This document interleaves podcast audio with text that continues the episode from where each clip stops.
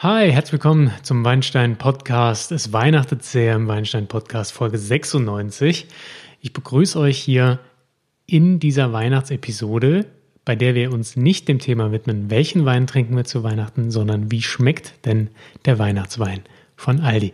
Ich habe bei Aldi eingekauft, ich habe drei Weine ausgesucht, die zu einem traditionellen Weihnachtsmenü passen könnten. Und wir schauen uns mal an, ob sie denn wirklich passen, ob sie mithalten mit den größeren Weinen, mit den Nicht-Discounter-Weinen. Also, es ist eine Live-Verkostung. Ich habe es selbst noch nicht probiert. Es ist auch keine Werbung. Hier gibt es keine Kooperation.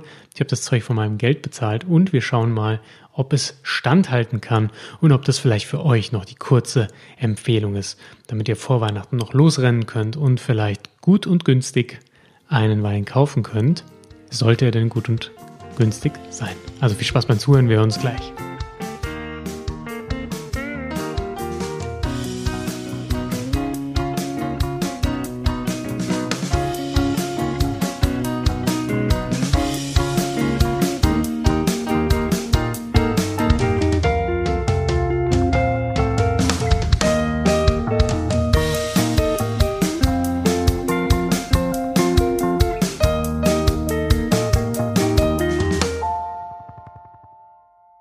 Und da geht es auch schon los. Ich habe drei Weine ausgewählt, die uns an Weihnachten begleiten sollen. Die habe ich bei Aldi gekauft. Wenn ihr nochmal ähm, gucken wollt, wie die Preise sind und so weiter, ich habe dazu ein Instagram-Video gemacht. Das kommt einen Tag nach dem Erscheinen dieses Podcasts ähm, auf Instagram raus. Könnt ihr auch bei Facebook euch anschauen, at WeinsteinPod. Und ähm, da zeige ich nochmal ein bisschen, ähm, was, ja, das, das kleine Einkaufsheftchen von, von Aldi mit den Angeboten. Da filme ich noch ein bisschen was ab. Prinzipiell liegt es aber eigentlich alles unter 10 Euro, was sehr verrückt ist, wenn ich euch gleich sage, welchen Wein wir denn hier haben. Warum mache ich das? Naja, ähm, es ist Lockdown, irgendwie viele trauen sich nur noch in einen Laden zu gehen, vielleicht machen viele ihre Einkäufe bei Aldi und können dann trotzdem noch ein Weihnachts- Menü mit Wein begleiten. Außerdem finde ich es immer interessant zu gucken, ja, wir schimpfen immer, immer über die Discounter, zumindest in der Weinbranche. Jetzt gucken wir mal, was die überhaupt können. Ähm, hält das Zeug denn Stand in einem Weihnachtsmenü? Sind die Weine ordentlich? Wenn wir hier zum Beispiel einen Champagner haben, kann das mithalten? Das will ich für euch herausfinden. Ähm, und am Ende geht ihr hoffentlich mit einer Empfehlung nach Hause oder ihr seid ja vielleicht zu Hause oder im Auto oder wo immer, aber ihr habt eine Empfehlung am Ende und könnt ähm, für euch entscheiden, probiere ich das oder lasse ich es besser bleiben. Außerdem gehen wir so ein bisschen back to the roots beim Weinstein Podcast. Wir haben schon ganz früh Supermarktsachen uns angeschaut, einfach ähm, weil ich denke, viele von euch ähm, sind einfach ein bisschen näher an solchen Weinen dran. Ich will nicht zu sehr abgehobene Weine hier reinbringen, weil ich eigentlich versuche Menschen zu helfen, die sich nicht gut mit Wein auskennen. Und wenn ihr solche Menschen kennt, dann empfehlt doch gerne den Podcast weiter. Also, welche Weine habe ich ausgesucht? Ich habe, ich muss dazu sagen, ich bin bei Aldi Süd unterwegs. Bei Aldi Nord gibt es ähnliche Entsprechungen. Ähm, bei Aldi Süd habe ich einen Champagner ausgesucht und zwar die Demi-Flasche. Die Demi-Flasche ist äh, 0,375 Liter, also eine halbe ähm, normale Flasche sozusagen. Das Ganze nennt sich Champagne Veuve Monsigny. Also eine Brut Reserve. Ähm, genau, Veuve klingt ein bisschen nach Veuve Clicquot, ja, weit gefehlt. Nein, es ist äh, der Aldi Champagner. Und die Flasche, die halbe Liter Flasche kostet 7,99. Die große jetzt im Angebot für 9,99. Normalerweise kostet die knapp 15 Euro, glaube ich. Ähm, und tatsächlich kommt es natürlich aus der Champagner so dürfte sich auch nicht so nennen. Äh, das haben wir ja schon in der Champagner-Folge gelernt. Ähm, auf dem Rückenetikett steht drauf, das elegante Prickeln verdankt der erstklassige Champagner der traditionellen Flaschengärung ein Tropfen für besondere Anlässe. Also wir haben auch Flaschengärung, ganz klar, ist in der Champagner ja auch vorgeschrieben. Pinot Noir und, Pinot Meunier sind enthalten. Der Chardonnay ist nicht aufgeführt auf dem Rückenetikett. Insofern haben wir hier quasi einen Blanc de Noir. Ohne dass es draufsteht. Cool. Soweit, so gut. Wir probieren die Sachen auch gleich. Ich möchte sie euch trotzdem vorher nochmal kurz vorstellen. Zum Hauptgang oder zum Hauptgang dann ähm, ein Rotwein, ganz klassisch irgendwie zu Weihnachten. Da hat man oft ein bisschen was mit Rotkraut vielleicht. Ob es da jetzt Ente gibt oder ob ihr was mit Rind macht. Ähm, es ist in der Regel mit einer schweren Soße und schwere Soßen erfordern schwere Weine. Daher ein Valpolicella Ripasso Superiore dass der Wein in Valpolicella, genauer gesagt in Negra di Valpolicella abgefüllt wurde. Ist also wirklich ein Valpolicella, sonst dürfte er sich ja nicht so nennen. Das kennt ihr, die ganzen Richtlinien, das haben wir schon in früheren Weinstein-Podcast-Folgen behandelt. Und Vertrieb steht Mack und Schüle AG.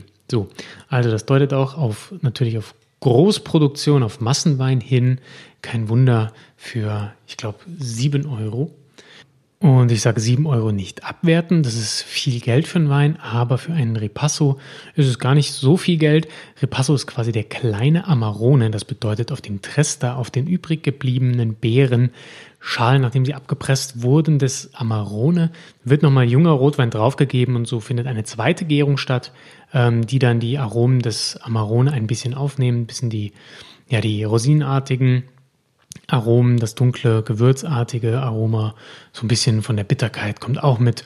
Und ähm, genau, das ist dann ein Ripasso, quasi ein zweiter Durchgang. Das bedeutet nämlich das Wort Ripasso und dafür sind 7 Euro nicht viel Geld.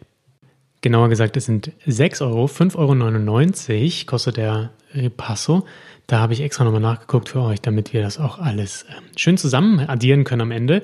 Der Champagner sind 7,99 und der Valpolicella Ripasso 5,99 führt uns zum letzten Wein der Runde und zwar ganz klassisch zum Dessert ein Süßwein und wir haben uns sogar einen Eiswein ausgesucht. Etwas, das es in Deutschland fast kaum noch gibt. Haben wir eigentlich noch minus 7 Grad, sodass der Saft in der Beere gefrieren kann und wir einen Eiswein herstellen können. Denn Eiswein, den ich gekauft habe bei Aldi Süd, ist ähm, aus dem Jahr 2018 vom Weingut Michael Schneider, das seit 1869 existiert. Auf der Flasche steht Rheinhessen.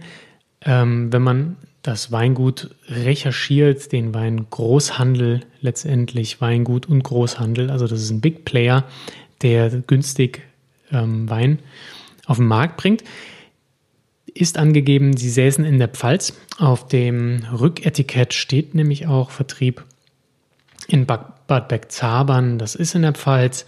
Ähm, warum jetzt Rheinhessen draufsteht, liegt wahrscheinlich daran, dass die Beeren aus Rheinhessen sind.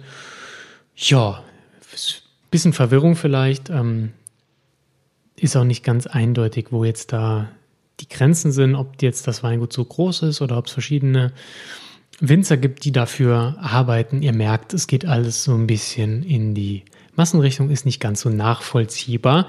Das ähm, ist eben auch typisch für Discounterweine. Da ist es oft nicht ganz nachvollziehbar, wer so dahinter steckt. Das liegt einfach an den Strukturen, dass ähm, so eine Menge an Eiswein eigentlich auch nur geschaffen werden kann von einem, ja, von mehreren Winzern, die vielleicht was zusammenlegen oder einem riesigen Weingut, die so in der Art eigentlich in Deutschland schwierig zu finden sind. Naja, Dennoch bin ich sehr gespannt auf diesen Wein. Ihr hoffentlich auch. Den könnte man super zu einem Sorbet servieren, aber auch zu Eis. Ähm, bei Käse braucht er wirklich was Intensives, da ein Eiswein in der Regel auch extrem konzentrierte Aromen hat. Also greift vielleicht zu einem Käse in Richtung äh, Gorgonzola, Roquefort, äh, also eher was Blauschimmeliges oder ihr geht Richtung Parmesan, wenn ihr einen Hartkäse bevorzugt, ähm, der durch Salzigkeit, aber auch durch die Eiweiße, äh, die kristallisierten, da ähm, sich gut macht mit so einem Eiswein.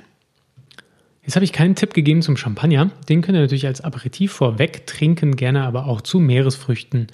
Ähm, ja, Austern sind ganz gerne genannt, obwohl ich da lieber einen Stillwein von der Loire trinken würde. Aber ähm, was Frittiertes geht natürlich auch, habe ich euch gerne schon oft erklärt. Currywurst Wer Bock hat, an Weihnachten eine Currywurst zu trinken oder an Silvester, finde ich, ist es richtig gut.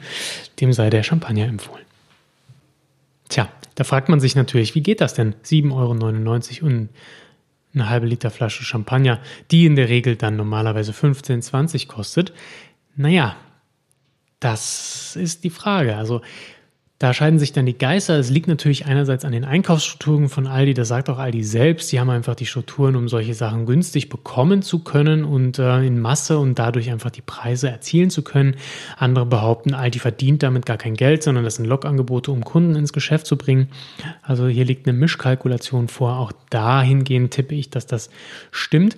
Ähm, Im, Einkauf wird natürlich der Gewinn gemacht. Insofern ähm, wird hier auch Traubenmaterial genommen, das eher ja nicht erste Qualität ist, ähm, da ja der, der Kilopreis in der Champagne für Trauben ähm, schon etwa bei ja, 7 Euro liegen kann. Äh, insofern habt ihr bei einem Champagner, der 7,99 Euro kostet, noch 99 Cent Spielraum für ja, Verarbeitung, für Handlese, die betrieben werden muss, für ähm, die Arbeit im Weingut für Verpackung, Flasche etc., das kommt eigentlich nicht hin. Deswegen muss auch hier Lesegut genommen werden, das nicht im erster Güte entspricht.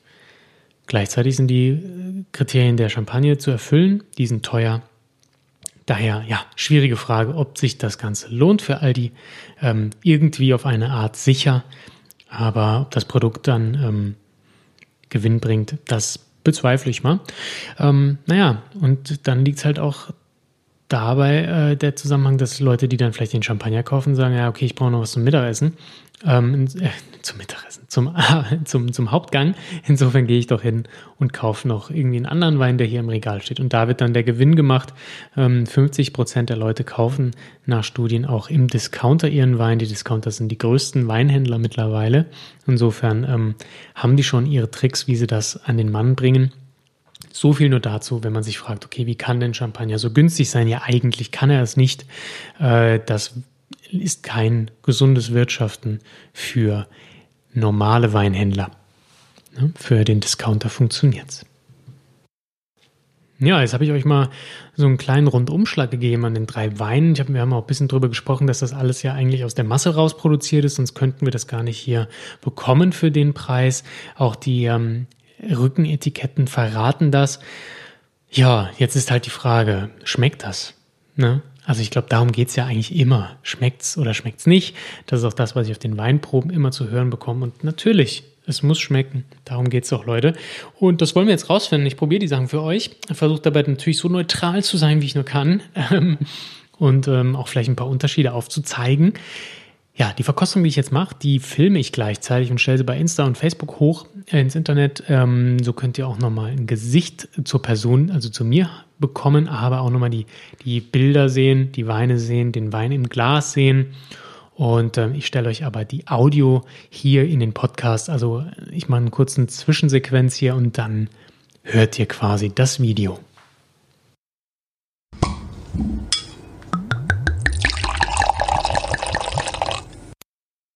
Los geht's mit dem Champagner. In der Nase, typisches Apfelaroma. Auch so ein bisschen Beere, ein bisschen Himbeere. Das kommt von den roten Rebsorten, die da drin sind.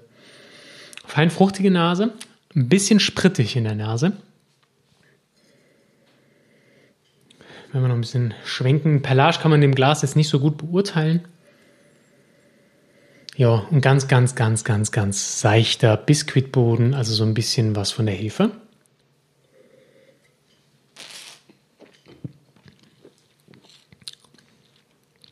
Ja, Perlage ist da, ist auch gar nicht so schlecht.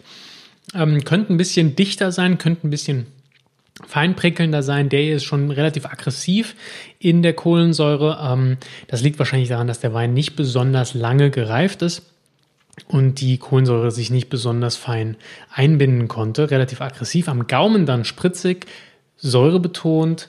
Ähm, jetzt habe ich schon nichts mehr am Gaumen. Aroma verschwindet relativ schnell ist ein sehr wacher, sehr frischer Wein, der allerdings äh, ganz, ganz schnell dann das Aroma verliert. Im Abgang ist eigentlich nichts mehr da, wenig Körper. Ähm, ist okay für den Preis, definitiv. Ähm, ein Winzersekt für den Preis kann vielleicht mehr, aber so ein bisschen von Champagner-Aromatik haben wir drin, ja. Ein bisschen was der Mineralität kommt mit rein.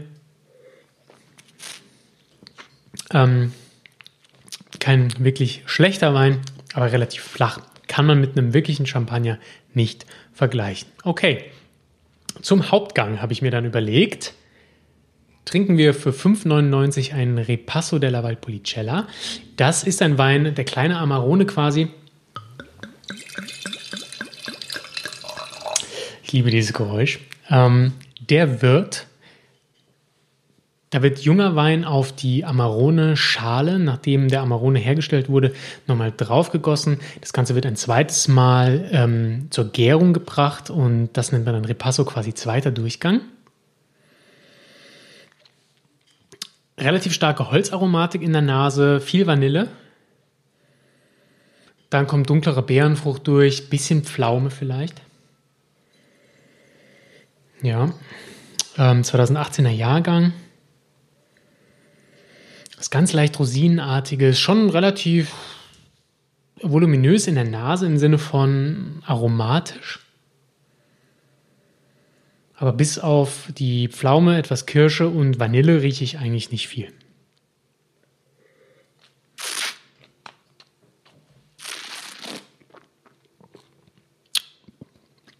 Mhm. Am Gaumen noch relativ viel Gerbstoffe. Beim Amarone hätten wir mehr Extrakt. Bei einem Repasso erwarte ich aber auch ein bisschen mehr Extrakt. Ich erwarte ein bisschen mehr dieses Rosinige, was ja durch das Trocknen der Trauben, der Amarone-Trauben ähm, passiert. Er ist relativ frisch, ein gutes Säurekonstrukt, ein Ticken viel Tannin, mir fehlt ein bisschen Körperextrakt.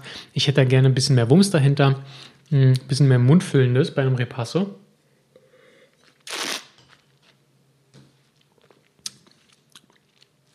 Repasso ist gerne so eine Rotweinlimo, die einfach ein bisschen voluminöser kommt, die man gerne trinkt, einfach ein guter Trinkfluss und eine sehr starke Fruchtigkeit, vielleicht so ein bisschen Restsüß in, in Anführungszeichen durchs Extrakt.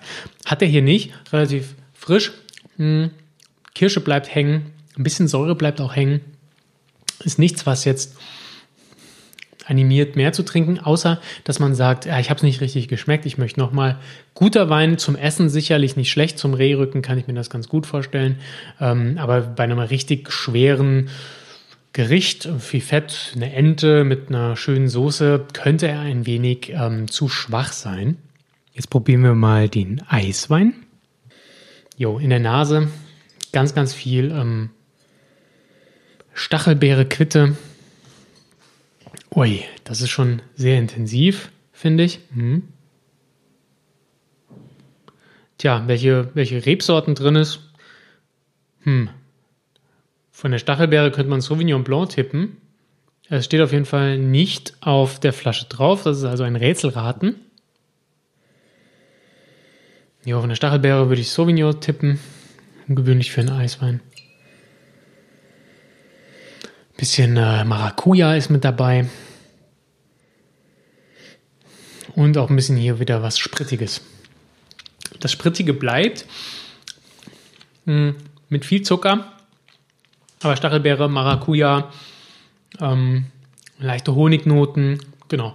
Sehr süß. Ich würde nicht sagen, dass die süße Säurebalance nicht stimmt. Nein, zum Dessert, zum äh, Blauschimmelkäse vielleicht oder zu, ja, zu einem, zu einem Eis äh, passt irgendwie, weil es dann bei der Süße mithalten kann oder gegen das starke Aroma des Käses mithalten kann. Hm, keine Komplexität. Reine Frucht, 10,5 Alkohol ist nicht viel. Dafür das Sprittige ein bisschen merkwürdig. Ähm, ja, kann man nichts, also ist okay, ne? Ist ein guter Dessertwein für, wenn man einen günstigen Wein zum Dessert sucht und eben keine Bank, keinen Banküberfall begehen möchte. Finde ich das okay. Ist passend zum Dessert, kann man machen. Äh, der Ripasso geht unter, der Champagner ein bisschen zu leicht. Der Eiswein ist okay. Wenn man aber Eiswein kennt, ähm, ja, darf man sich hier nicht wundern, wenn die Tiefe fehlt. Ja, und das waren auch schon die drei Weine. Ich hoffe, ihr habt ein bisschen was mitnehmen können. Die Verkostung war kurz, knackig. Ich glaube, was letztendlich hängen bleibt, ist, dass die Weine alle nicht ihrem Standard gemäß schmecken. Muss man so sagen, wenn man gute Exemplare oder auch, ich sag mal, günstigere Exemplare nicht aus dem Discounter dieser Weine hat, erfährt man in der Regel mehr Komplexität, mehr Fülle. Ähm, die geht hier ein bisschen verloren, da es bei der Massenproduktion in der Regel eben auch auf ähm, Menge ankommt. Menge schaffen wir dadurch, dass die Reben sehr viel abwerfen. Das reduziert Aroma und außerdem geht es natürlich auch um Schnelligkeit. Das heißt, wenn der Champagner nicht eben sehr lange auf der Hefe liegt, fehlen ihm einige Aromen ähm, und natürlich auch bei der Traubenqualität. Ihr merkt, alles kommt ähm, wieder auf die Qualität zu sprechen. Die ist eben ganz, ganz, ganz wichtig beim Wein. Nichtsdestotrotz könnt ihr hier für, lass mal rechnen, 8, 6, für unter 20 Euro könnt ihr hier dabei sein und euer Festtagsmenü mit drei Weinen begleiten. Und das finde ich ist eine coole Sache. Das öffnet zumindest jedem irgendwie die Möglichkeit, mit Wein zu experimentieren, Wein zum Essen zu kombinieren. Und das ist eine schöne Sache. Das ist das Positive, was man hier rausnehmen sollte. Wenn ihr aber sagt, na, nee, ich möchte schon Knallerweine. Ich möchte Weine, die wirklich auch in der Aromatik mit dem Essen mithalten können. Und vergesst hierbei bitte nicht auch auf die Qualität des Essens zu achten, wenn ihr dafür denn bereit seid, das Geld auszugeben. Dann greift eben zu Wein von eurem Weinhändler. Das ist mein Tipp am Ende. Aber auch wenn ihr das nicht möchtet, nicht könnt, das sind drei Weine, die würde ich zum Essen nehmen, zum Kombinieren. Wie gesagt, schaut dann vielleicht, dass die Soße beim Hauptgang nicht besonders intensiv ist. Und äh, ja, Nehmt vielleicht einen ordentlichen Sekt zu Beginn. Da müsst ihr auch nicht auf den Fake-Champagner, Entschuldigung, auf den Champagner zurückgreifen, der ein echter Champagner ist, aber nicht so schmeckt. Und ihr werdet Spaß haben. Und das ist doch alles, was zählt letztendlich, dass es schmeckt, dass es Spaß macht und ihr eine gute Zeit habt. Insofern beende ich hiermit die Folge des Weinstein Podcasts zu Weihnachten. Ähm, gerne bewertet doch bitte den Podcast bei Apple, bei Spotify, bei Amazon kann man mittlerweile den Podcast hören. Also falls ihr Leute kennt, die einen Amazon Prime Account haben, empfehlt ihnen doch gerne den Podcast, damit es sich rumspricht. Bewertet den Podcast und ähm, ja, reach out, sprecht mit mir bei Instagram oder Facebook at weinsteinpod, schreibt mir eine E-Mail an weinstein.podcast at gmail.com und wir hören uns in der nächsten Folge noch vor dem neuen Jahr und im neuen Jahr dann mit neuen Infos zu meiner Website und so weiter und so fort. Bis dahin wünsche ich euch wunderschöne Feiertage, eine entspannte Zeit und wir hören uns bald wieder. Bye bye.